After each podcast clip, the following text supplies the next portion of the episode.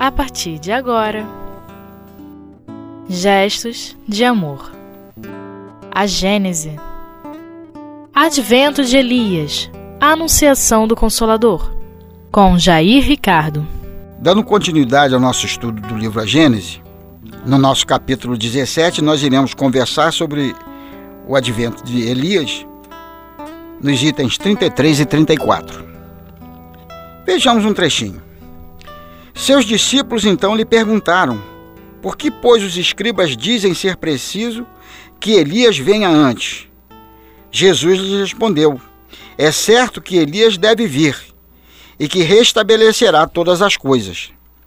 Mas eu vos declaro que Elias já veio e eles não o reconheceram. Antes, o trataram como lhes agradou. É assim que eles farão morrer o filho do homem.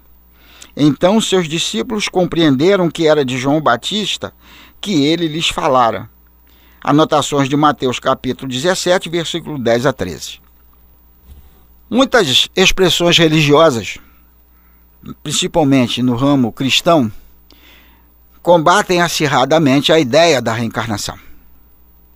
Esta passagem ela é de extremada importância, que ela não só corrobora a reencarnação de um espírito, mas ainda o identifica de forma personalística. Não há como evitar isso. Essa passagem está ligada também à famosa passagem de Nicodemos ao perguntar a Jesus o que é preciso fazer para entrar no reino dos céus? E Jesus responde de forma taxativa: é preciso nascer de novo.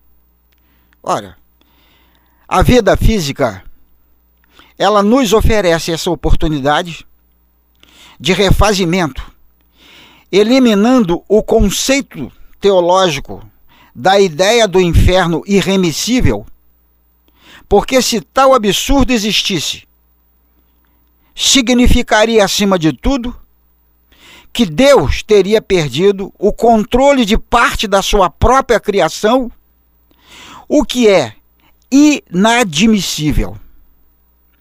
A ideia do inferno foi uma ideia copiada de forma mal copiada, digamos assim, de princípios da, das crenças gregas mais antigas.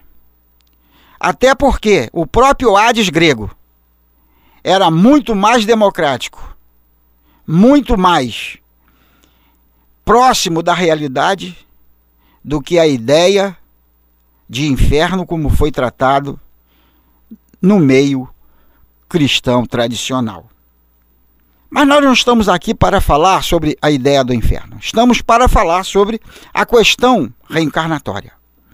O Evangelho segundo o Espiritismo, capítulo 11, item 13, no seu segundo parágrafo, deixa muito claro que a vida física deve servir exclusivamente para o progresso e o aprendizado do espírito. Naturalmente, que quando a isso se refere, não está colocando ou criando qualquer ideia de dogma em que deveríamos passar, por assim dizer, o tempo todo de nossas vidas em estado de contemplação ou de sublimação sem fazermos mais nada. Não.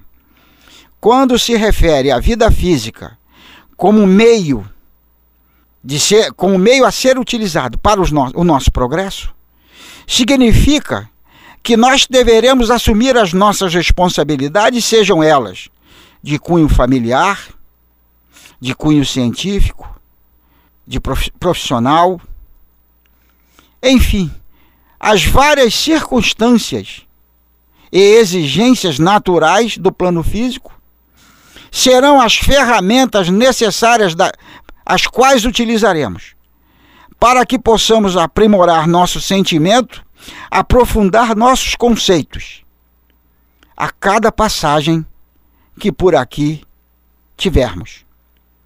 Quando Jesus usa a expressão é preciso nascer de novo para ascender aos céus, significa nada mais, nada menos que após um número variado de encarnações, atingiremos um patamar espiritual e uma refinação tal que não teremos mais obrigações de passar ou de encarnar nos planos físicos mais densos da matéria.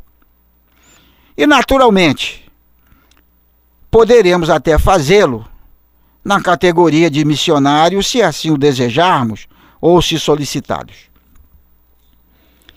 Mas é preciso levar em conta que essa passagem pelo plano físico ela se reveste de uma importância profunda, porque muitas vezes abdicamos do sagrado direito de sermos bons.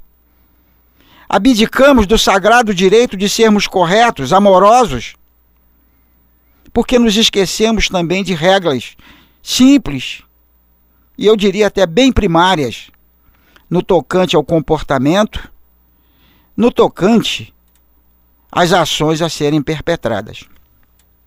É preciso que não percamos nenhuma oportunidade de sermos úteis. Nesse momento, nem vou me referir a esta ou aquela crença, mas me refiro-me integralmente a todas as criaturas humanas. Não nos espelhemos naqueles que cometem delitos ou equívocos. Mas, acima de tudo, usemos sempre o recurso da prece, da oração, para aqueles que ainda não conseguem caminhar de forma mais firme, menos cambaleante.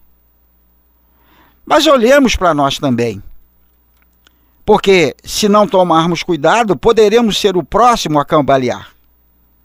E se estamos em situações em situação ou situações em que essas coisas possam vir a ocorrer, é preciso estabelecermos um estado de vigilância sobre tudo o que pensamos, sobre tudo o que falamos e sobre todas as formas nas quais agimos.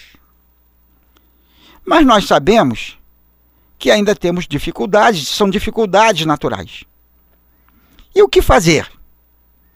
Ora, se todos nós, independente de sermos espíritas, evangélicos ou católicos, ou budistas ou qualquer outra crença, já possuímos uma série de informações que nos reorientam, nos redirecionam para objetivos melhores, por que não aproveitar essas informações e essas oportunidades para alavancarmos o nosso próprio voo, o nosso próprio descolamento do solo terrestre? Um estudo mais aprofundado do capítulo 2 do livro Libertação, as instruções do nosso querido Gúbio, orientando André Luiz e e o seu companheiro, que no momento falha, falta meu nome, para um trabalho de resgate em regiões um tanto difíceis da espiritualidade terrestre, ele nos faz uma revelação espantosa. A maioria de nós estamos há 10 mil anos ou mais com os pés fincados no solo terrestre. É preciso, prezados ouvintes, prezados irmãos, prezados internautas, compreendermos que o momento é de nós começarmos a nos reerguer, a levantar, a sempre caminhar para cima, para frente, para o alto, porque as portas do infinito estarão se abrindo para todos nós. Nesse momento, daremos início ao nosso próximo intervalo.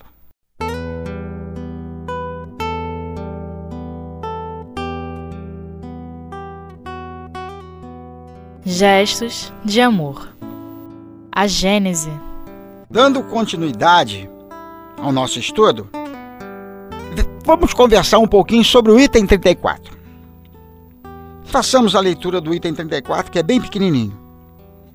É o comentário de Allan Kardec, né? Elias já voltara na pessoa de João Batista.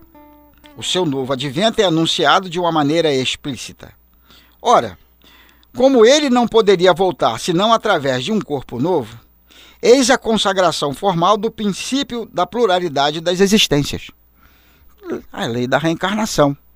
Eu sei que isso incomoda muitas pessoas, porém, não é o incômodo que vai mudar em absoluto o posicionamento de uma lei maior, de uma lei universal.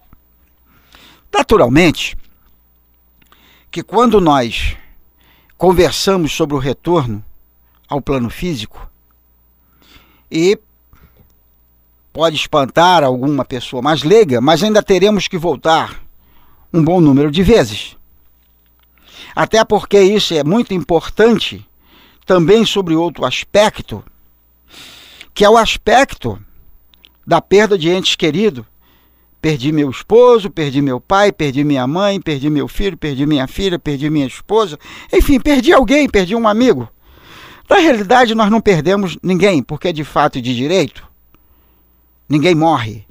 Apenas deixamos o invólucro físico que é conduzido aos, aos locais de sepultamento. E o espírito imortal, este, prossegue na sua jornada. Lógico que todos nós compreendemos de, dentro desse aspecto que não é muito confortável ter alguém, algum familiar, alguma pessoa querida que desencarne, que morra.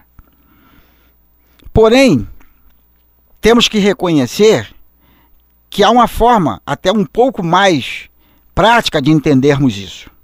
Imaginemos, somos papais, somos mamãe. E os nossos jovens, filhos e filhas, com a sua tradicional dinâmica, chega para nós e diz: Papai, mamãe, acabo de ser aprovado num concurso e vou trabalhar como biólogo lá do outro lado do mundo.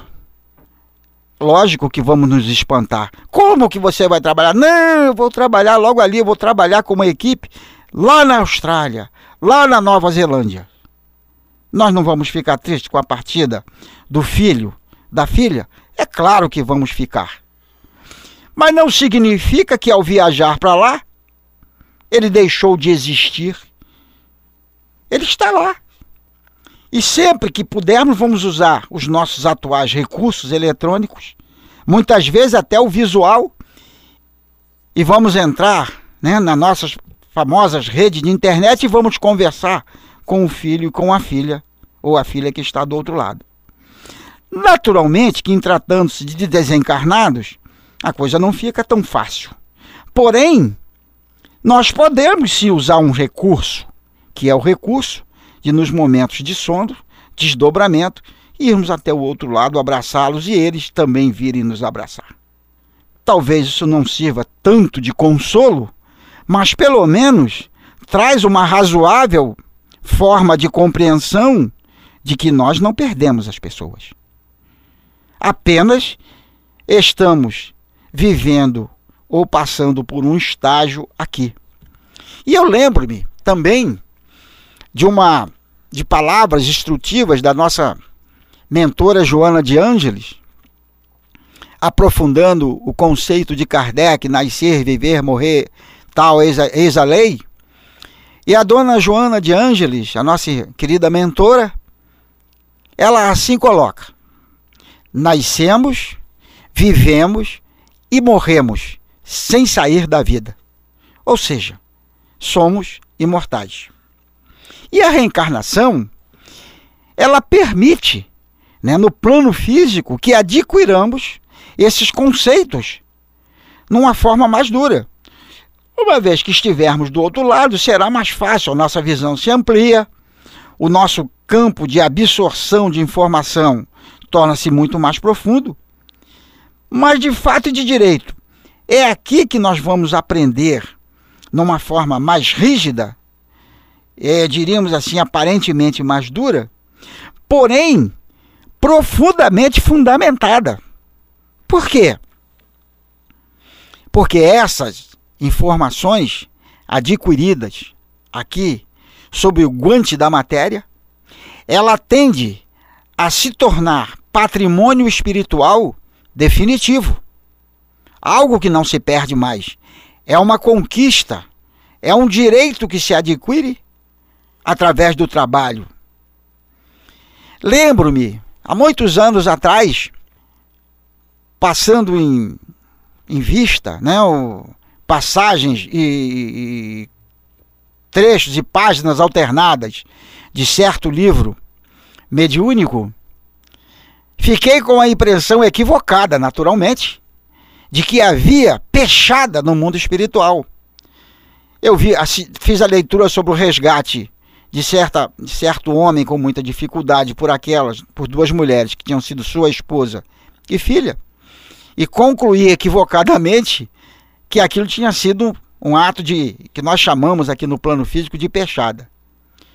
Tempos mais tarde, ao fazer a leitura, o estudo completo do livro, fiquei com vergonha do meu raciocínio equivocado.